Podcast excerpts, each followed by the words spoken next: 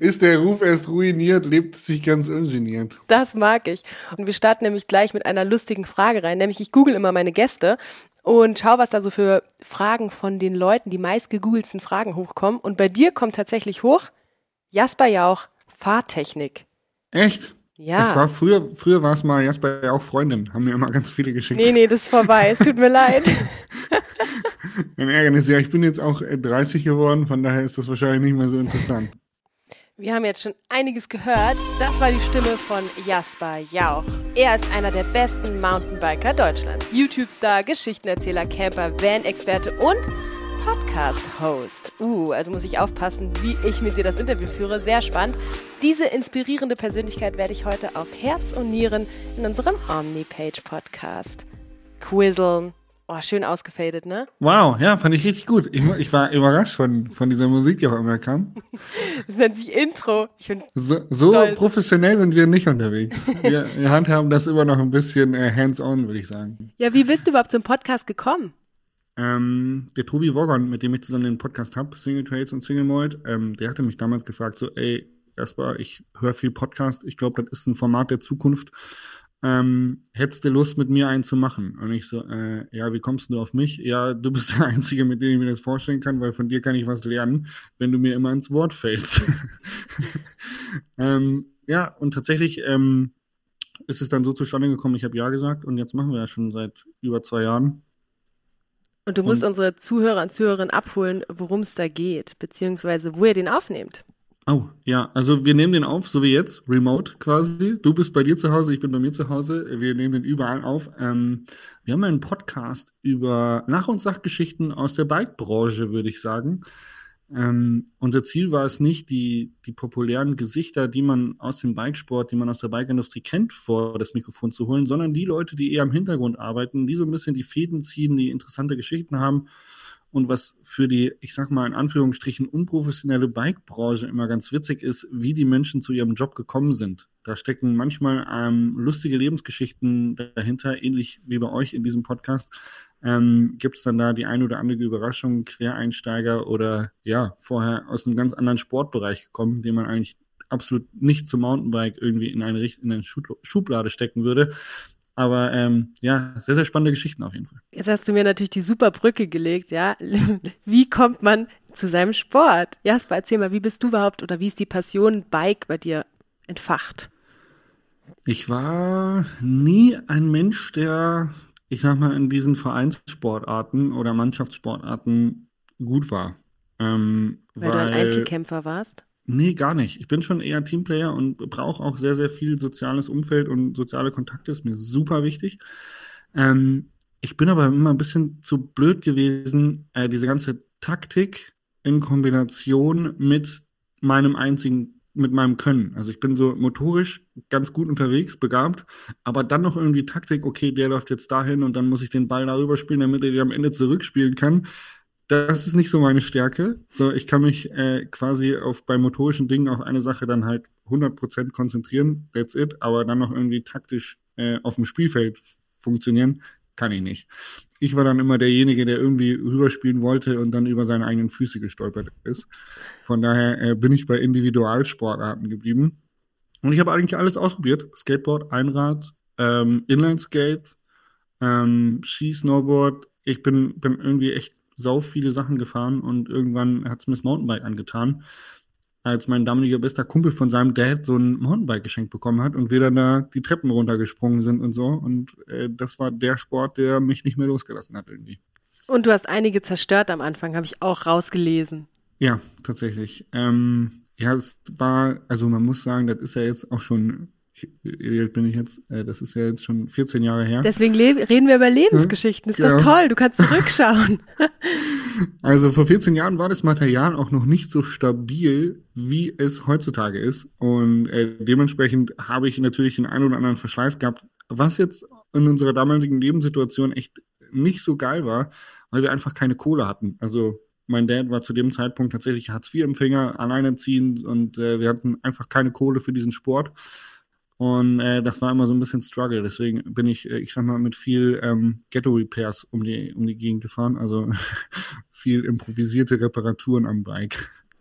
Und wie hast du ihn dann überredet, dass du dem Bike treu bleibst, wenn man eigentlich kein Geld dafür hat? Ähm, ja, da hat mein Vater eigentlich relativ wenig mit zu tun, weil von dem gab es eh kein Geld, sondern immer nur mentale Unterstützung, weil wir halt kein Geld hatten.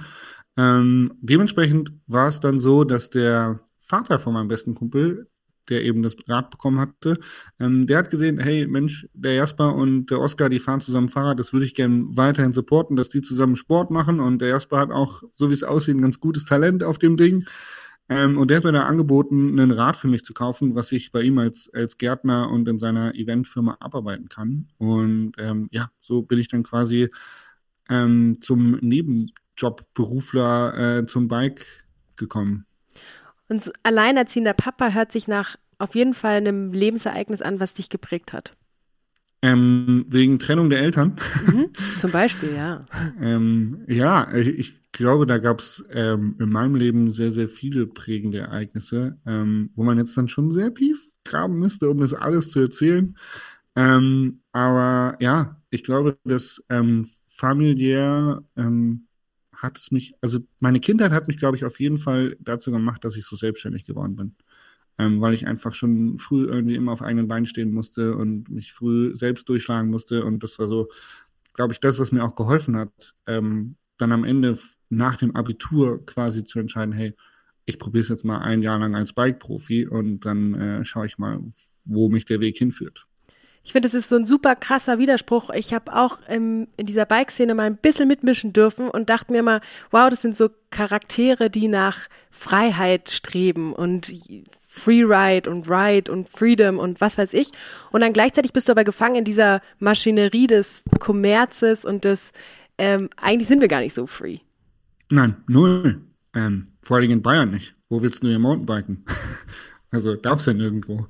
Ähm, Stimmt, das kommt jetzt das, auch noch dazu. Das ist so ein bisschen so, die so, Kühe. Dieser, dieser, amerikanische Traum äh, mit dem Pickup-Bike hinten das Bike draufwerfen zum Trail fahren und dann mit dem fetten Pickup-Truck wieder nach Hause fahren. Das ist ja bei uns nicht so. Oder das ist ja im, im Bike-Business nicht so. Äh, wenn du ein Pickup fahren würdest, würde dir ein Rad vor dem Wirtshaus geklaut werden. Ähm, wenn du irgendwo einen Hang runterfahren möchtest, gehört der irgendwem, der wartet unten mit einer Mistgabel auf dich und sagt, das ist mein Hang, hier darfst du nicht fahren.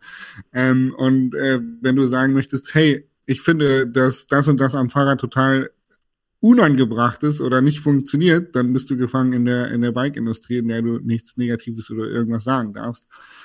Und ähm, da hast du, da hast du recht, das ist ein Widerspruch, ja. Ähm, aber ich glaube, dass wir heutzutage oder die Bike-Industrie oder die Bike-Branche, der Bike-Sport vielleicht sogar so ein bisschen so ein Sinnbild dafür ist, was wir heute alles machen können aus uns ähm, wie du auch, wie viele andere auch, die in unserem Podcast irgendwie äh, Gäste sind, zeigt es, ähm, was man aus seinem Leben alles machen kann. Und dass der Bikesport ähm, definitiv ein Sport ist, in dem dir irgendwie alle Türen in alle Richtungen offen stehen. Ja? Also wenn du dir die den Steve Pete anschaust, der wäre vielleicht auch was für diesen Podcast, ist allerdings auf Englisch. Ähm, dann, der hat auch, der hat erzählt, hey, der war früher eigentlich ein introvertierter Kerl und der ist durch den, durch den Bikesport, durch die Rennszene damals äh, zu einem der extrovertiertesten Typen äh, geworden, die man sich vorstellen kann und auch einer der nettesten und umgänglichsten. Und ähm, ich glaube, dass äh, diese Magie des, des Bikesports, ähm, gestern der Kommentator Christopher Ryan hat es auch gesagt, dass er im Bikesport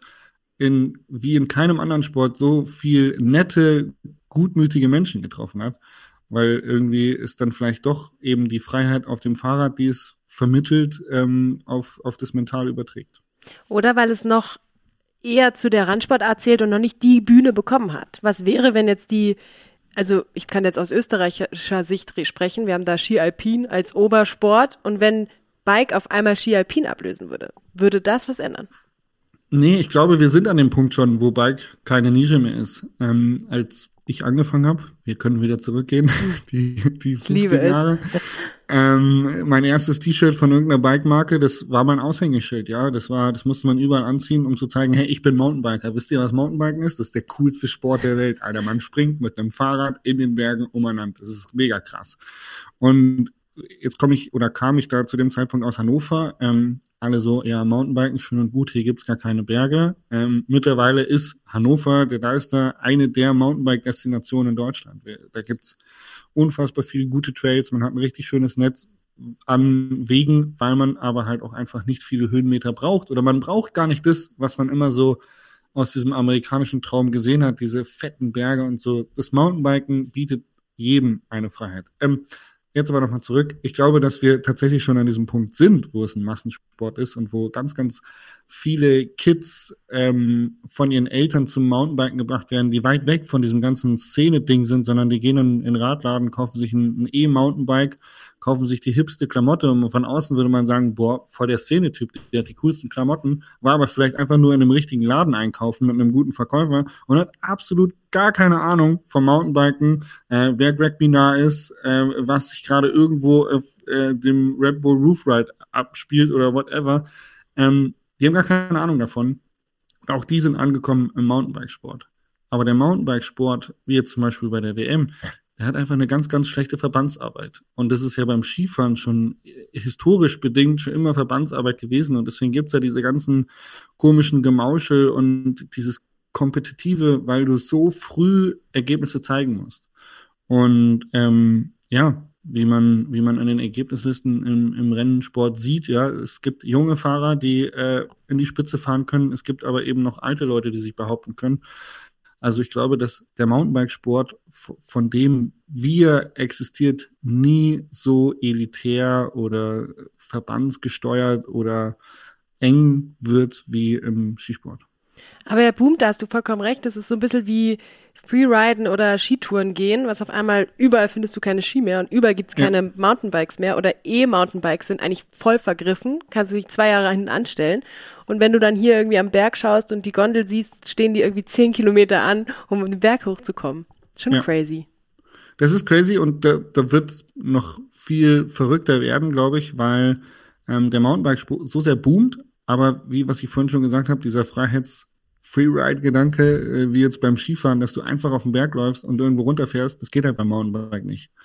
Ähm, und da kommen ganz, ganz viele Konflikte. Du brauchst gebaute Strecken, du brauchst Kapazitäten, Liftkapazitäten, etc. Und da muss sich jetzt was drehen. Ähm, und das ist tatsächlich gerade eine sehr, sehr spannende Phase für den Sport. Aber brauchst du das? Ich meine, du kannst ja auch hoch paddeln. Was sagt man da? Hochtreten? Hochtreten. Paddeln. Paddeln ist aber eigentlich auch ganz geil. Pe pedalieren. pedalieren. Du kannst Paddeln. ja. Äh, die, die, Engländer, du, du, hängst zu viel mit den Engländern rum. Wahnsinn, die sagen paddeln. Diese Engländer. Also du kannst doch eigentlich den Berg hochpaddeln und dann einfach runterfahren. Aber dann ist das Problem, was du vorhin schon angesprochen hast, dass irgendwelche Bauern sich aufregen, weil du durch ihr Grund gefahren bist. Über ja. ihr Grund, nicht durch. Ja. Teilweise auch zu Recht, muss man, muss man so sagen. Also es ist ja, ähm, der Grund gehört jemandem und ähm, es bleibt ja meist nicht nur beim Runterfahren, sondern dann bauen sich halt irgendwelche Leute noch Sprünge rein und da noch eine Holzkonstruktion und hier noch eine Anliegerkurve und dann ist das Ganze ähm, relativ schnell schon ein gebauter Trail auf einem fremden Grund. Und wenn mir der Grund gehören würde, würde ich mich schon fragen, hey, warum stehen jetzt da in meinem Wald auf einmal fünf Meter große Sprünge? Muss man auch ehrlich zu sagen, ja. Also ähm, der Typ, dem dem Grund gehört, der hat eine Verantwortung. Und dann kommt noch der Förster vorbei und sagt, hey, was ist hier eigentlich los? So geht's nicht hier mit den jungen Pflanzen, die sind alle umgemäht. Und dann kommt noch der Jäger und sagt, hey, übrigens, ich schieße hier gar nichts mehr in dem Waldstück, weil die ganzen Mountainbiker abends immer durch die Gegend fahren. Ähm, ist anders als beim Skifahren, weil du im Winter, wenn du eine Skitour gehst und du gehst irgendwo einfach den Hang runterfahren, im Winter wird das, dieses Stück nicht, ähm, dieser Wald nicht genutzt und du hinterlässt keine Spuren, weil du auf dem Schnee fährst, ich glaub, der wieder schmilzt. Ich glaube aber, dass du da ähm, schon auch was hinterlässt. Da gab's, gibt's auch voll viel Diskussionen.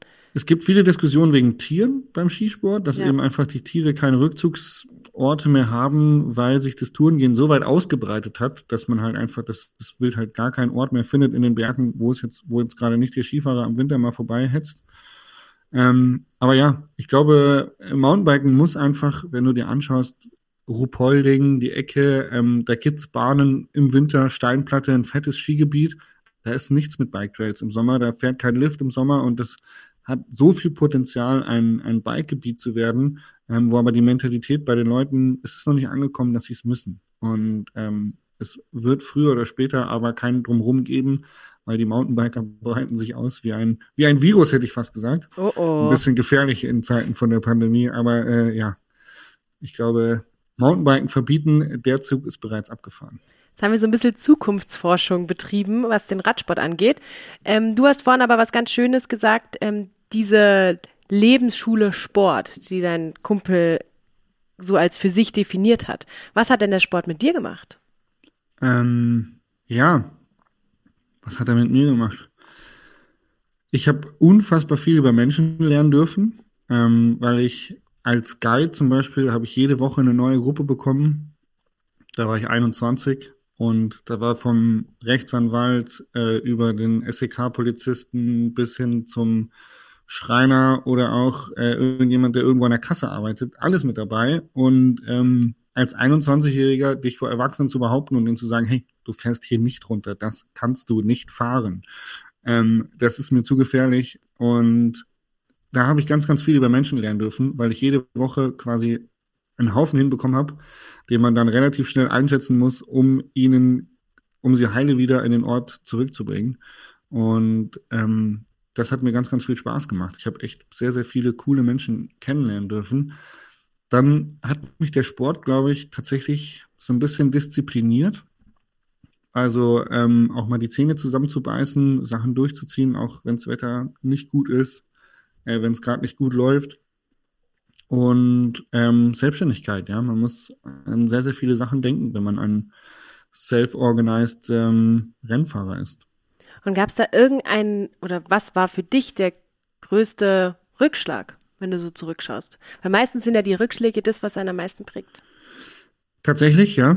Der, mein größter Rückschlag war auch der Grund, warum ich aufgehört habe, Rennen zu fahren. Und ich habe ähm, in zwölf Jahren deutscher Rennkarriere ähm, und eigentlich immer, immer so an der Spitze von Deutschland, zumindest, also vom Wechsel Junior-Klasse zu Elite war, glaube ich, mal ein Jahr, wo ich ein bisschen gebraucht habe, um mich hochzuarbeiten. Und dann war ich aber relativ schnell wieder auch in der Spitze der deutschen Elite. Ähm, ich habe es in zwölf Jahren nicht einmal geschafft, den deutschen Meistertitel einzufahren. Und das war 2018 meine absolut größte Niederlage. Das dritte Mal in Folge, wo ich schnell genug war, wo ich gut trainiert habe, wo ich ähm, im Training wirklich on point war. So ein bisschen ähnlich wie jetzt bei, bei Laurie Greenland, was wir gesehen haben bei der Weltmeisterschaft. Ähm, einfach jemand, der da ganz, ganz weit nach vorne fahren kann. Ähm, oder auch Wally Höll. Und ich habe es nie geschafft. Ähm, bin einfach jedes Mal im Lauf, im deutschen Meisterschaftslauf, bin ich auf die Klappe gefallen und habe mein Können nie, nie abliefern können. Und da wir Deutschen so sehr auf Titel oder auch, ich meine, ich glaube, Rennsport allgemein einfach auf den, auf den Titel schauen und der zweite da dann bei einer Meisterschaft nicht unbedingt äh, ja ausreichend ist, um das Streben nach Erfolg zu befriedigen, ähm, habe ich dann aufgehört, weil ich das, das hat mich zu fertig gemacht. Krass, aber da musst du lang drüber nachgedacht haben, oder? Weil ich meine, man lernt ja immer, ich, ich bin da gleich, man fängt dann irgendwas an und denkt sich, boah, die anderen sind besser, da muss ich aufhören. Also ich bin da gleich, ne, auf mhm. einem Amateurniveau, sagen wir jetzt mal Klavier spielen oder so, habe ich gemacht und dann hab ich, war ich am Konzert und auf einmal waren alle drum, drumherum so übertrieben freaky und mega gut on point und ich dachte mir so, scheiße, ich trainiere, ich mache genau gleich viel und ich komme da nicht hin, ich höre jetzt auf, es geht nicht. Und eigentlich ist es aber der falsche Gedanke, musst du dann nicht eigentlich nochmal was dranhängen und sagen, Korrekt. nein. Habe ich gemacht, ähm, weil ja, ich glaube, die schlimmste Niederlage bis dato war drei Jahre vorher bei der deutschen Meisterschaft. Und ich habe dann noch zwei Jahre hinten dran gehängt ähm, und hatte nicht den Biss wie Steve Pete, der 18 Jahre dafür gekämpft hat, ähm, sondern ich habe dann nach drei Jahren, wo ich wirklich hätte deutscher Meister werden können, äh, habe ich gesagt, ey, jetzt, das packe ich nicht mehr, weil einfach, ähm, da sich zu dem Zeitpunkt dann auch so viel in meinem Leben geändert hat, ähm, dass ich gesagt habe, hey, der Rennsport ist jetzt eine Baustelle und ist es, ist es das, was mich noch ausfüllt? Oder sind es gerade die YouTube-Videos, ähm, die anderen Projekte, die anstehen, die berufliche Weiterentwicklung? Ähm, was ist wirklich wichtig für mich? Und der Rennsport war da tatsächlich an einem Punkt angekommen, wo ich gesagt habe, hey, ich, ich möchte mich jetzt neu orientieren, ich möchte jetzt was anderes machen. Das Und heißt, du bist vor allen Dingen glücklicher werden. Ich glaube, es ist man als Rennsportler, wenn du nicht die Ergebnisse ablieferst, die du dir erhoffst, dann bist du auch unglücklich. Und das ist immer ein schmaler Grad, weil du quasi lange Zeit Unglück in Kauf nimmst für diesen einen Peak, wo du den Erfolg einfährst. Und dieser Peak ist so groß, dass er den, diese ganze, ganze depressive Zeit vorher oder nachher wieder auffüllen kann.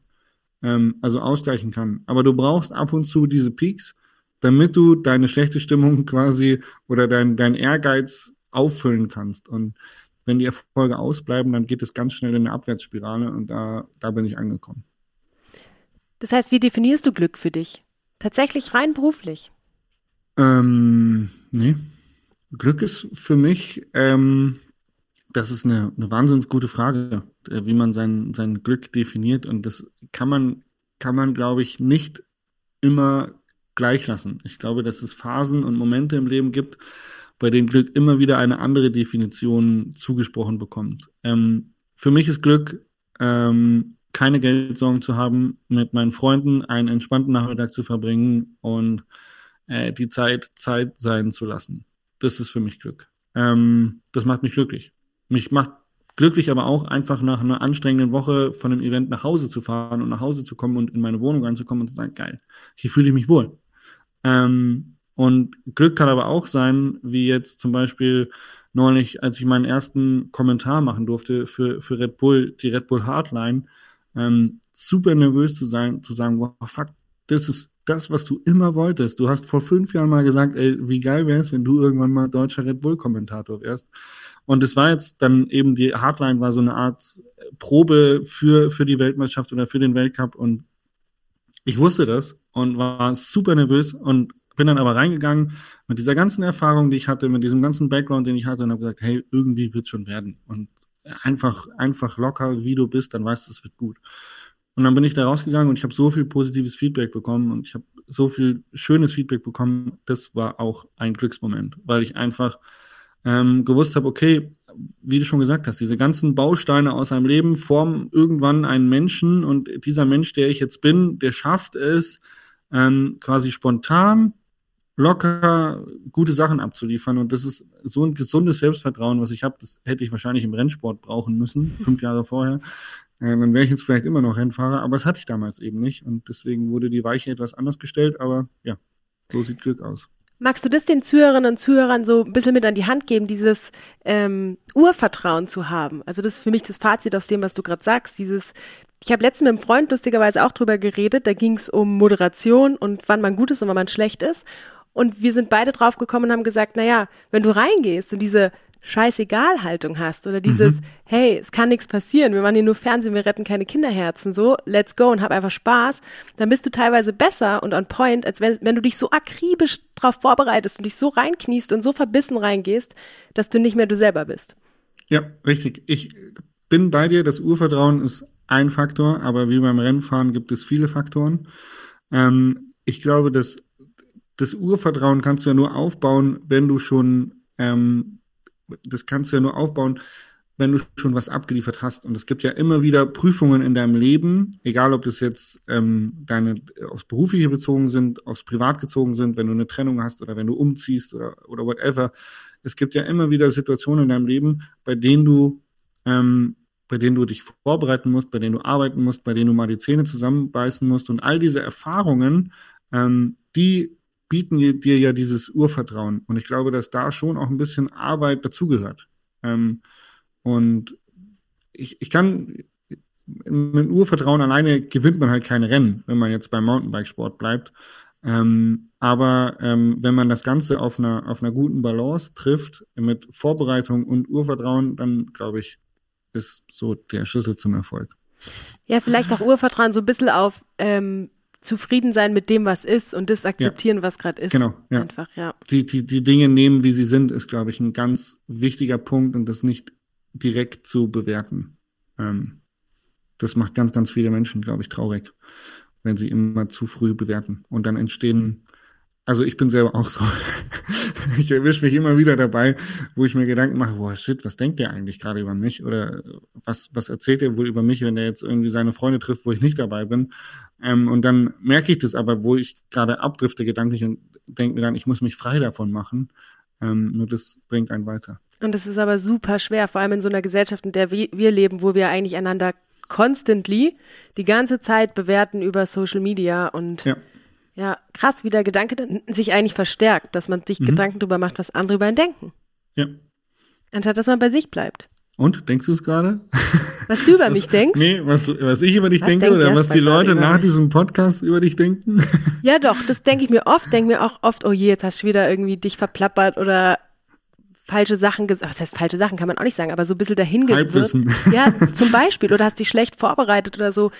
Aber ich finde das aber gerade so schön, dass wir alle menschlich sind und ich, ich sage ja nicht von mir aus, hey, hier bin ich und ich bin der perfekte Mensch. Und aber trotzdem hat man dieses Vergleichen, drüber nachdenken. Auf Instagram sind alle toller, besser, schneller, erfolgreicher als du.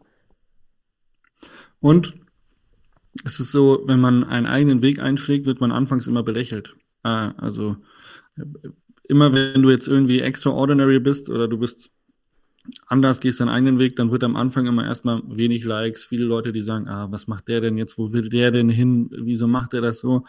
Und äh, drei Jahre später, wenn er das dann durchgezogen hat und irgendwie einen neuen Trend etabliert hat oder etwas durchgesetzt hat oder seine, seine Samen, die er gesät hat, Früchte tragen, ähm, dann, dann auf einmal machen ihm das alle nach.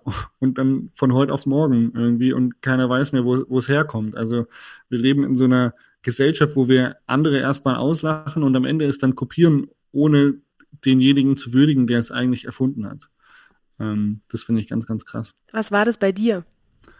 Ähm, boah, weiß ich gar, also bei mir würde ich jetzt da war gar nicht, gar nicht drüber reden, aber ähm, man sieht so ein bisschen gerade der ähm, Lucas Dean, ein Weltcup-Fahrer, der ähm, jetzt immer krass auffällt durch krasse Frisuren und ähm, krasse Klamotten, weil er einfach so sein eigenes Ding durchzieht. Der aber auch ähm, mental irgendwie so durchdacht ist und so reflektiert ist, ähm, dass, dass er ganz, ganz viele Menschen mit auf diese Reise nimmt. Ähm, ebenso Stevie Schneider, ich weiß nicht, ob du den kennst aus Klar. Salzburg. Äh, auch so ein Mensch, ja, der, der im Prinzip so dieses ganze YOLO und eigentlich, ich meine, vor zwei, drei Jahren hat man noch gesagt, hey, oder fünf Jahren, Facebook auf gar keinen Fall ein Bild hochladen, wo man ein Bier in der Hand hat. Das könnte irgendwann im Internet gegen einen verwendet werden oder Partyfotos oder whatever. Ähm, und mittlerweile ist ja Social Media auch unser reelles Leben geworden, traurigerweise. Und, und Stevie Schneider ist halt jemand, der auch sagt, hey, YOLO, was man da von mir sieht, ist mir total egal. Ähm, weil so ein bisschen dahinter steckt, dass er den Glauben an die Menschheit hat, eben nicht nur über Social Media zu bewerten, sondern den Menschen zu bewerten. Und hinter Stevie Schneider steckt ein wahnsinnig reflektierter, ähm, netter, auch wirklich ein Mensch mit Anstand. Und ähm, das finde ich sehr, sehr, ja, finde ich sehr, sehr cool. Und ich finde es sehr, sehr schade, dass das dann ähm, ja viele Leute immer versuchen, direkt nachzumachen auf eine Art und Weise, weil sie sehen, hey, sein Instagram führt zum Erfolg ähm, dann äh, versuchen das viele Leute zu kopieren, checken aber eigentlich gar nicht, ähm, warum das so erfolgreich ist. Man kann es aber auch positiv sehen und sagen, wow, da hat jemand seine Idol-Vorbildrolle auch wirklich genutzt ja. und motiviert andere Kiddos zum irgendwie rauszu... Okay, nicht zum Saufen, zum Rausgehen und Sport zu machen. Klar. Äh, nee, ich glaube, Stevie sagt von sich selber, dass sein Instagram-Account keine Vorbildfunktion hat, sondern halt einfach lustig ist. Und ähm, Lustig, ne? Wie das eigentlich so eine Visitenkarte ist und man über Instagram vernetzt ist und denkt, ja, man kennt die alle so gut und dabei weiß man eigentlich überhaupt nichts. Ja, genau das ist bei Stevie echt krass. Ja. Wir haben genug Deep Talk gemacht. Okay. Endlich mal wieder lustige Themen. Endlich mal wieder einen lustigen Rausschmeißer. Und zwar hast du mir ja drei wunderbare Geschichten mitgebracht. Ähm, die lustigsten überhaupt, ja, die krassesten Geschichten, die du noch nie erzählt hast.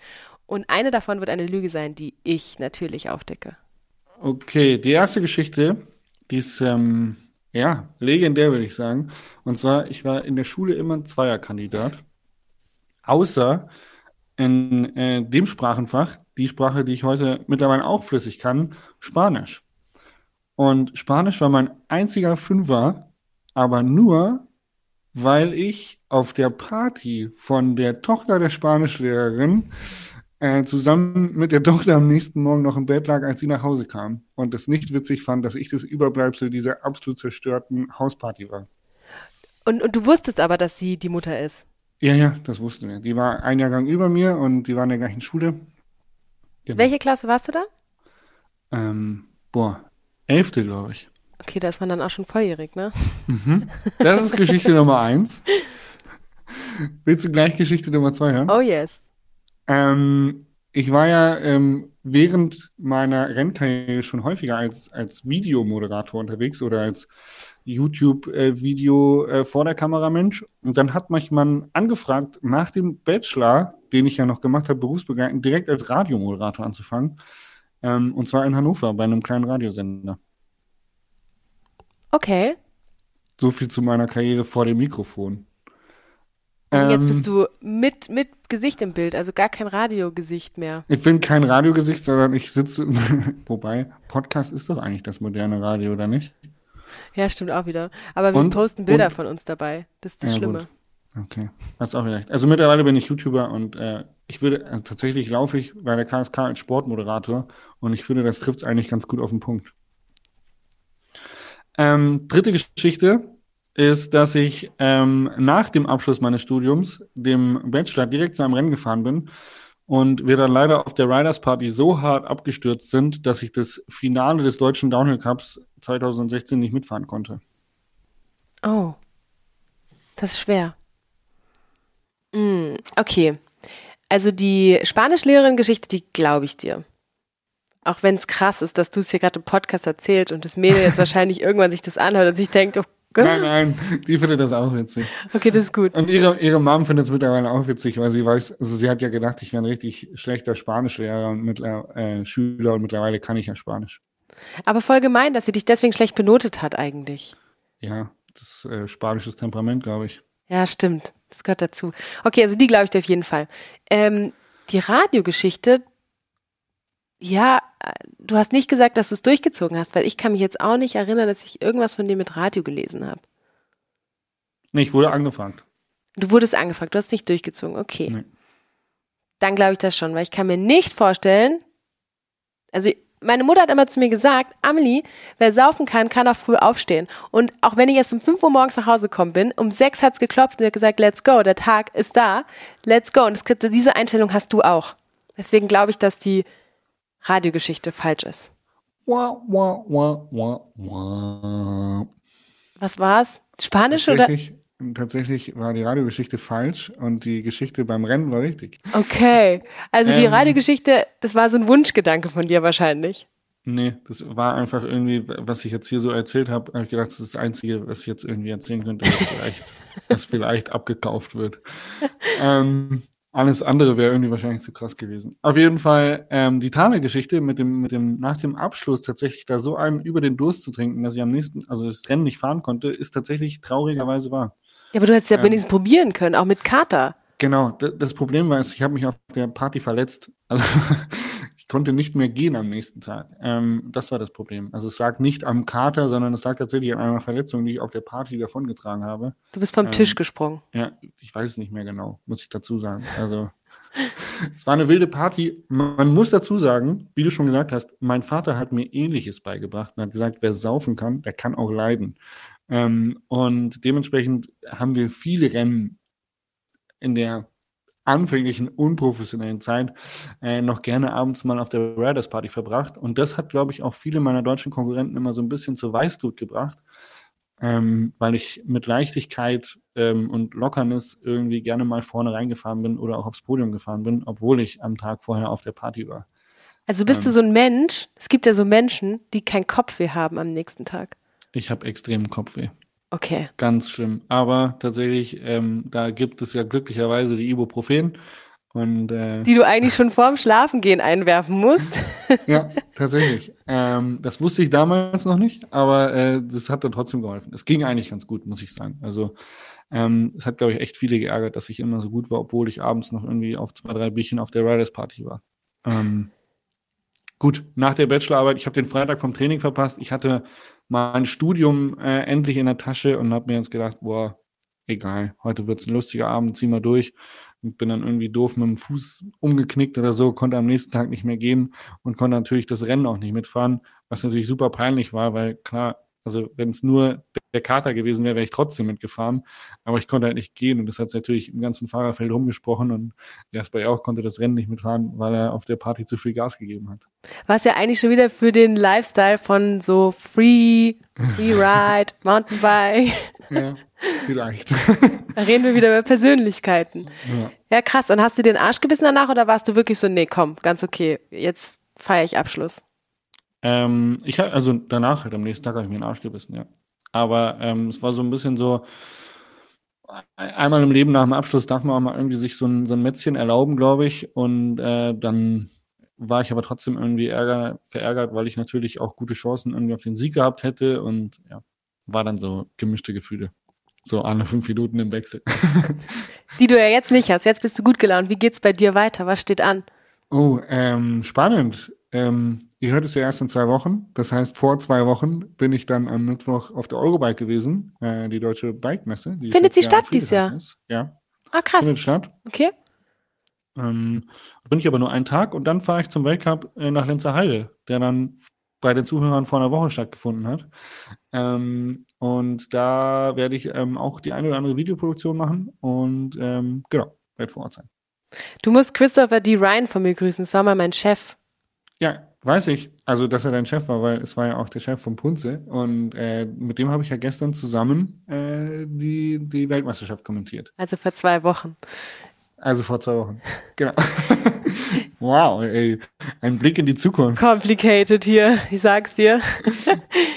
ja, mega. Vielen, vielen Dank für deine Zeit, Jasper. Danke dir, es war ein sehr, sehr schönes Gespräch. Viel Deep Talk, aber auch einiges Lustiges, wie die letzten drei Geschichten. Gute Mischung.